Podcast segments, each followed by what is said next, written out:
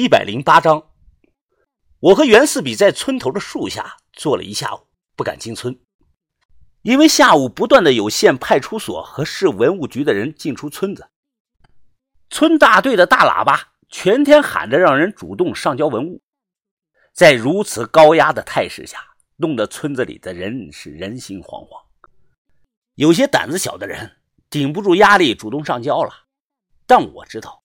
肯定还有不少人藏着银币。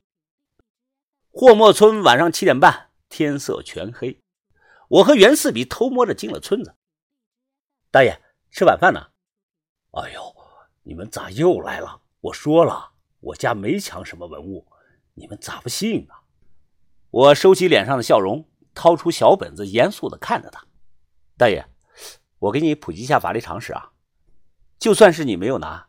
但是如果你知道谁家藏了而选择知情不报，那同样是包庇罪，事后也是要追究刑事责任的。袁四比在旁边啊，赶忙点头。他马上拿出手机说：“啊，要不我现在给赵队长打个电话，让他过来吧。”老头着急的放下了碗。啊，这还要坐牢啊？这，我点头正色的说：“是的，三年起步。”他就是个普通村里的老头，被我们吓到了，犹豫了有半分钟左右，小声的告诉了我一个人的名字，说这个人家里啊应该有。这个人住哪里啊？我收起了本子问他。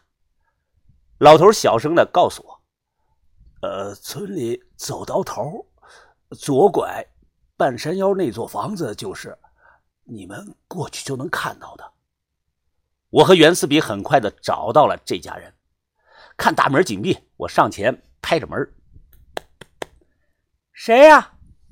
老肖，开下门吧。”等了有两分钟，一个四十多岁、满脸黄斑、很胖的女人给我们开了门。“啊，大姐你好，我是来问下银币的事情。”这个胖女人啊，立即就恼了：“烦不烦啊你？啊，我们已经交出去了，又来问，你烦不烦啊？赶紧走吧！”她作势要关门，袁四比马上挡住了门：“哎，别慌，别慌。”我们不是官家人，我们是来上门收购的。收购？我点头说是。看他还怀疑，我从包里掏出了两枚银币，又掏出了一沓钱，说这就是刚收上来的。胖女人信了，她让我们进院子后啊，反锁了大门。哎，婆娘，这两个人干什么的？从屋里啊，这个时候出来一个男的问他：“啊，这两个人是收古董的。”我对这个男的有印象。那天晚上好像就是他冲在最前头，换句话说，他手里肯定有藏货。搬来小马扎，让我和袁四比坐下。胖女人小声的对我说道：“哎呀，你们胆子真大呀！村大队的人刚走。”我不废话，直接拉开包，掏出来两万块钱，拿在手里啊，甩了甩。下午刚取出来的钱，声音板正，是嘎嘎新。胖女人呢，吞了口唾沫。你能给多少钱啊？昨天有人开过价，给我一千五一枚。我脸上不动声色地说：“啊，嫂子，得先看东西啊，不看东西成色好坏，不好说价钱的。”胖女人使了个眼色，她老公从兜里掏出来一枚，递给我看。我要的就是这个。经过一番的拉锯战，袁四比当场点钱，我们以三千五一枚的价格从他手里收回了二十八枚银币。总共花费了九万八，这个数啊，对当时农村人来说是个巨大的数字。舍不得孩子套不住狼，我不心疼，因为我知道啊，我能成十倍的赚回来。胖女人点钱点的脸色涨红，我有注意到她的手腕一直在抖，显然以前没有一次性的点过这么厚的现金。随后我让她带着我和袁四比去村里收购，她答应了。每收到一枚，给他二百块钱的提成。到夜里的十一点多，我和袁四比带的钱已经下去了三分之一。村里就这么大，有些人听到风声，主动拿着几枚银币啊，偷偷摸摸的跑过来卖，都愿意卖给我们，因为我们给的价高，高其他人两倍不止。这种交易叫灯下黑。后半夜一点半，胖女人又领着我们走夜路。去隔壁村找一个叫李明的男人，我忘了村民叫什么了。记得这一家人门口左手边啊是个羊圈，右手边是马圈。康定的畜牧业发达，很多人家里都是养羊养马。我们到的时候啊，李明正在羊圈里给一匹怀孕的马加夜餐。马无夜草不肥，我看到洗脸盆里马喝的是羊奶。哎，羊拉了不少的那个羊屎啊，泡在羊奶里，软软的黑球，看起来特别像那个奶茶店里卖的那个珍珠奶茶。秋嫂子，这么晚了，你怎么来了？这是胖女人站在马圈外看着老明啊，老明啊，先别干了，你的那几个银元呢？一听这个，他立马紧张了起来，摇头说：“我哪里有银元啊？”